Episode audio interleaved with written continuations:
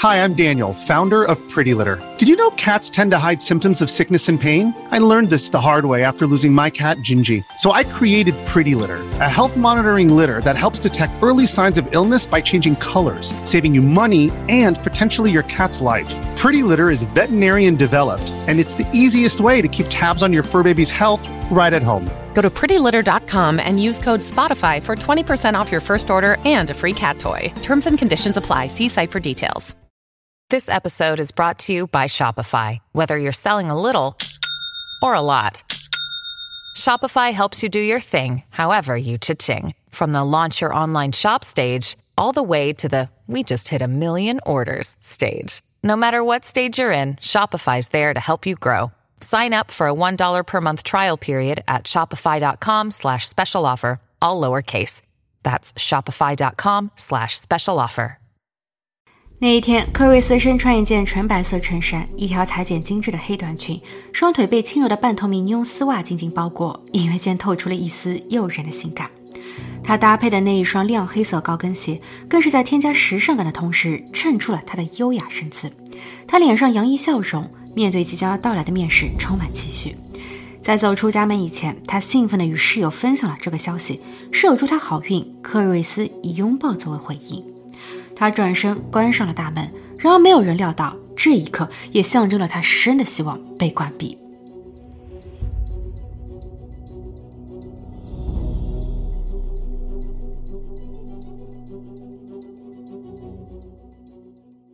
Hello，大家好，我是妮妮。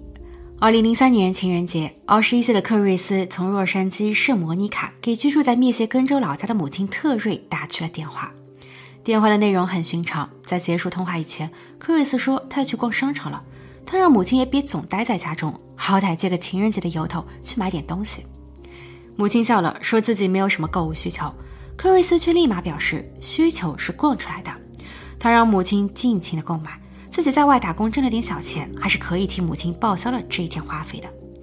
母亲听后很开心，她更希望克瑞斯能好好的，但。第二天起，母亲就再也联络不上女儿。她尝试与女儿的室友通话，室友也没有接听，这让母亲特瑞非常着急。第三天，周一，克瑞斯理应要去上班。他在一家手机公司做兼职。他的母亲联络了店经理，当经理回复说克瑞斯没有出现时，母亲的心更慌了。她赶紧给分居多年的丈夫可可致电，她希望是克瑞斯因为想爸爸了，但又顾虑说如果妈妈知道了会不开心，所以她瞒着妈妈与爸爸短暂相聚。但丈夫可可听后也急跳了起来，因为女儿并没有在他那儿。他给女儿疯狂致电，却没有一个电话被接听。他立马订购了机票飞往加州，一路上他忐忑不安，回想自己的女儿克瑞斯，似乎自己还挺对不住她的。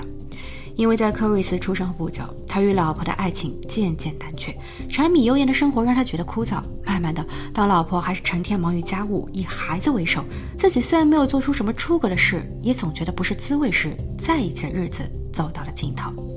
在科瑞斯六岁那年，父母开始分居，科瑞斯跟着母亲生活，他会时常想念父亲，但父亲的陪伴时间也很有限。因为于克瑞斯从小就非常懂事，他的性子也好，他交了许多朋友来弥补父爱的缺失，但他们也毕竟是同龄人，很难给予克瑞斯那一份安全感。克瑞斯也曾抱怨说，总觉得少了那么一位长辈，可以与他坐下来好好聊聊，包括自己的未来规划。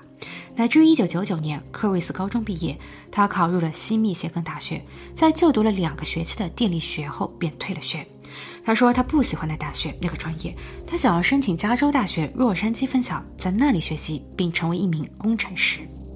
母亲特瑞给予了他不少经济支持，包括为其支付位于玛丽安德尔湾的一套三居室合租的公寓房租，赠送了他一辆白色马自达敞篷车。科瑞斯在搬去那后不久，也找到了一份在手机公司打零工的工作，但突然间他又改变了主意。他改申请了在圣莫尼卡学院的影视专业，他还找了一份兼职工作，为某影片公司做片场助理。作为父亲的可可在此时才有意识说，希望女儿能定下心来学习。他知道女儿是聪慧有探索精神的，但克瑞斯必须明确目标，否则就是浪费时间和精力。女儿克瑞斯在听后表示，这一回她是认真的。她在后期还报名参加了一个化妆艺术课，为能给片场的群众演员提供化妆服务，因为有朝一日把自己打扮得美美的，然后被影视界的伯乐相中。总之，凡与电影、影视制作相关的，她都乐意去学习、去实践。父亲可可在每一次与其电话聊天时，总还叮嘱女儿要把心静下来。二零零二年十二月十九日，事发两个月前，克瑞斯搬到了位于圣莫妮卡的新租房中。父亲可可有些顾虑，因为那里没有之前的那么安全。但距离女儿打工和上课的地方都要近些，而女儿本身就很有主见，所以父亲可可也没有再多插嘴。但是，当女儿克瑞斯突然失联后，可可懊悔不已，自己为什么就不多多提醒她万事要谨慎，注意安全呢？二零零三年二月十七日，科瑞斯的母亲特瑞也飞抵了加州，并报警。警方在接警后做了以下工作：首先，将克瑞斯的车牌号输入到 DMV 系统，以查看克瑞斯是否因为违反了交规被拘留，或是因为交通事故被送往了医院；其次，通报克瑞斯的身份证号给医院和航空公司，查看有无出入记录。在均无果后，警方进行了上门调查，与克瑞斯合作在一起的室友打开了房门。室友说，他与克瑞斯认识也就三四个月，彼此关系很好，却不会干预对方的生活。克瑞斯在周六即他与母亲通话的那晚起就不再回家，室友还以为他这一次飞黄腾达了，不再需要和自己合租一间公寓了。警员问这话具体是什么意思，室友表示，周六克瑞斯在购物后回家，他非常兴奋，说自己遇上了一位星探，星探想让他出演《零零七》电影中的一角，片酬可高达二十万美元。科瑞斯说，他并不想错失这一次机会，于是他在星探的建议下购买了白色衬衫、黑色超短裙、半透明的丝袜以及亮黑色的细高跟鞋，以尽可能的在接下来预约的试镜环节中拔得头筹。他在回家后也精心准备了一番，他还向室友展示了自己的新行头。室友祝他面试顺利，他转身离家，看似很正常，只是再也没有回来。警员问：“你知道他在哪里面试吗？”室友说：“在好莱坞。”克瑞斯曾告诉他，正是因为星探给出的地址是在好莱坞，所以克瑞斯才相信这是一次机遇，而不是骗局。但是警方对此打了个问号。在完成查房工作，除了发现克瑞斯的卧房中有相关的他在周六购买服饰的发票外，也没有什么异常后，警方离开并尝试开始联络零零七制片公司，询问他们有无在外寻找演员。对方也是就内部上上下下问了一大圈，最后给出的答复是没有此事。所以克瑞斯的失踪或是遇到了绑匪，那么哪里可以寻到他呢？二零零三年二月十八日，克瑞斯失联第四天，警员兵分两路，第一路人马去了他曾经去过的商场，在那里他们翻看起监控视频，他们确实有看到克瑞斯，不过他的每一次出现或结账时都是一个人，也没有发现什么假星探的身影。另一组警员则直接奔赴了好莱坞，在沿街寻找的同时，他们也正准备一场新闻发布会。他们在取得了克瑞斯父母的同意后，将克瑞斯的信息和汽车照片进行了公开。大家都希望在发布会后能够得到一些线索，看看有谁注意到了这位身高五英尺九英寸、长着蓝色眼睛、留着金色长发、背部有一个木槿花纹身的女子。但是，二十四个小时过去了，可以说有效线索为零。警员已经申请调阅了克瑞斯的手机定位，从记录中可以查到，他的最后一次通话是在二月十五日下午五点三十四分，在好莱坞附近，他拨打了寻路热线，但紧接着他的通话突然终止，手机关了机，此后的所有电话都被转入到了语音信箱。克瑞斯与他的母亲开立过一个共同银行账户，平日里克瑞斯都是用这账户里的钱进行消费的。但自他失联起，卡内的数值便再无变动，种种的迹象都在显示科瑞斯遇上了大麻烦。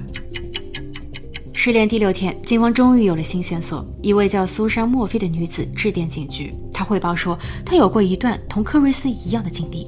那时她在逛商场，有个男人主动接近她，并开价十万美元的影片片酬约她拍戏。苏珊很开心，她想要试试。男人建议她购买新衣。苏珊回忆说，就是与克瑞斯失踪前所穿的是一致的。不过，在苏珊到达试镜点，其实也就是某两条马路交界的一个拐角时，她并没有穿指定的衣服。男人看见她后非常生气，他问苏珊为什么没有穿。苏珊说衣服放在车里了。然后男人紧抓住她的手，示意要同苏珊一起回到车内换衣。幸而苏珊当时并非是一个人前去面试，她的车内坐着她的男朋友。当男朋友发现异常后，她赶紧下车，并试图抓住那个男人。男人跑了，苏珊记得男人当时留着棕色的短卷发，身高五英尺十一英寸，体型偏瘦，名字名字好像叫维克多·托马斯。警方立即在系统中查阅，但压根没有这个人。不过，当警员把商场的监控视频给苏珊看时，苏珊很快就认出了当初的那个男人。他穿着一件夹克衫，戴着一顶棒球帽。苏珊口述了男人的样貌，警员也开始着手绘制合成画像。二月二十四日，又一条线索，在克瑞斯去过的商场对接有一家酒店，酒店的工作人员在看见了克瑞斯失联的信息后报警说。一辆白色马自达车自二月十六日即克瑞斯失联的仅一天后，便停在了他家酒店的停车场里，不再开走。警员要来了车牌后进行确认，汽车是科瑞斯的。酒店工作人员回忆说，开车入库的是个男人。那个男人还很嚣张，他先是把车停在了不允许停靠的位置。当酒店的工作人员上前跟他解释，希望他挪位时，男人直接跳下了车。他将汽车钥匙留在了车内。他告诉该员工：“你开吧，随你。”所以，那个男人很有可能就是苏珊所指的，并假装约科瑞斯去试镜的可疑形态。他驾驶过科瑞斯汽车，所以只要在车内提取到他的指纹，案子很快就能破了。可另一个更棘手、更揪心的问题是，科瑞斯此时此刻会不会就在汽车的后备箱中？答案悲喜交加，不，科瑞斯不在里面。往好处去想，起码科瑞斯没有死在自己的车内。法医对车子进行了勘查，车子里很干净，也没有发现血印或打斗的痕迹。克瑞斯的父母在得知这一消息后默默祈祷，他们希望女儿只是被骗走了。但是法医也没有成功提取到可疑心探的指纹和 DNA。狡猾而又谨慎的做法让大家倒吸了一口凉气。他到底是谁？他对克瑞斯做了些什么？一天后，警方召开了第二场新闻发布会，他们展示了嫌疑人的合成像。一位假释官在看后给警局致电，他觉得他的假释犯与合成像中的人物非常相似。假释犯名叫维克多·帕罗格斯，四十岁离异，他的案底可以追溯到一九八九年。他曾将一位叫克里斯汀的女士骗到酒店后，强行与其发生了关系。后来，维克多接受了认罪协议，缓刑三年，但他也没有因此变得老实。一九九一年时，他冒充是迪士尼影片的制片人，在酒吧里想要对一位叫伊丽莎白的女子干些什么。该女子注意到他在她的饮料中偷放了白色粉末，女子报了警，但最终也没有起诉。维克多在四年后又开始了自己的罪恶行径。他入室盗窃，并将一位年轻的姑娘非法关押在自己的卧房。他因此被判了五年。但出狱后没两年，他又又又一次犯罪，包括伪造虚假支票、绑架和绑架未遂罪、冒充星探、诓骗女子并最后侵犯等。另外，在克瑞斯出事的仅二十六天前，维克多才刚刚被放。没想到他出狱后便立马故伎重演。当警员拿着维克多的真实相片给苏珊和苏珊的男友进行指认时，他们都说就是他。但是曾与之有过接触的酒店工作人员却无法将维克多与那日开车的男子匹对上。难道暗中还有帮凶吗？警员很快找到了维克多，此刻的他又蹲进了监狱。在克瑞斯失联的两天后，他因为偷了一辆宝马汽车被抓。审讯室里的他看似很配合，在两个小时的问话中，他样样对答如流。他很冷地表示自己与克瑞斯无关。而直到目前为止，警员也还真的没有什么十分明确的证据可以将维克多因本案而定罪。与此同时，一位房产经纪人联络了金属，他指认在克瑞斯出事的两周前，维克多曾联络过他，要求他带自己看房子。他们一连看了十多天，不下二十套，所有的房产都在好莱坞。维克多在看房时还有个特定的奇怪操作，他会让房产经纪人跑到隔壁的房间或室外，然后他在屋内大吼大叫，他问经纪人有没有听见，能听清楚什么声音吗？房产经纪人本以为他想要一套隔音效果到位的房源，但事后细想却毛骨悚然。警方在听后立马申请了针对于这些房源的搜查令，怕是受害者的呼救声也因此被阻隔。但结果又是一场空。所以试问，这个维克多到底有没有对克瑞斯动手，还是说案子其实另有他人所为？克瑞斯的父母在此时已经非常的焦急了，而这一天是克瑞斯二十二岁的生日。二零零三年三月三日，连续数日暴雨的南加州放了晴。有四位小伙在劳里尔峡谷的天际线大道上观光旅游，其中的一人往下看，他突然发现了什么，随后报警。接着，警察、法医、消防员和救护车齐齐到场。他们最后用起重机将一个睡袋吊了上来，而睡袋中正是四只被绑在一起、衣衫不整、背部有木槿花纹身的克瑞斯。法医在第二天进行了进一步检查，他的身上有许多淤青、伤口、挣扎反抗的印记，他的颈部曾被勒过，头骨也骨了折，很难判断他的具体离世原因是哪一个，也有可能他在被扔下山时还有一口气息。而由于前些日子的倾盆大雨，所有可能的有效线索，包括指纹和 DNA 等，都被创造了。科瑞斯已经高度腐烂。三月十二日，科瑞斯失联的第二十六天，他终于回家被安葬。但案子到了这还没有结束，究竟是谁害了克瑞斯？监狱里的维克多对此拒不承认。但苏珊的巧合遭遇，维克多的累累罪行，以及他在好莱坞区块奇怪的看房行为，这都增加了他的作案可能性。警方申请并调阅了维克多的手机定位，其信号在二月十五日克瑞斯失联的那一日与克瑞斯的几乎重叠。维克多也去过商场，他在下午时返回到了好莱坞，而克瑞斯的试镜点就在好莱坞。后来，警方又想出了一招，在征得苏珊的同意后，他们第三次召开了新闻发布会，将苏珊偶遇星探的遭遇进行了公开，并开启举报热线，试图寻找出其他的潜在受害者。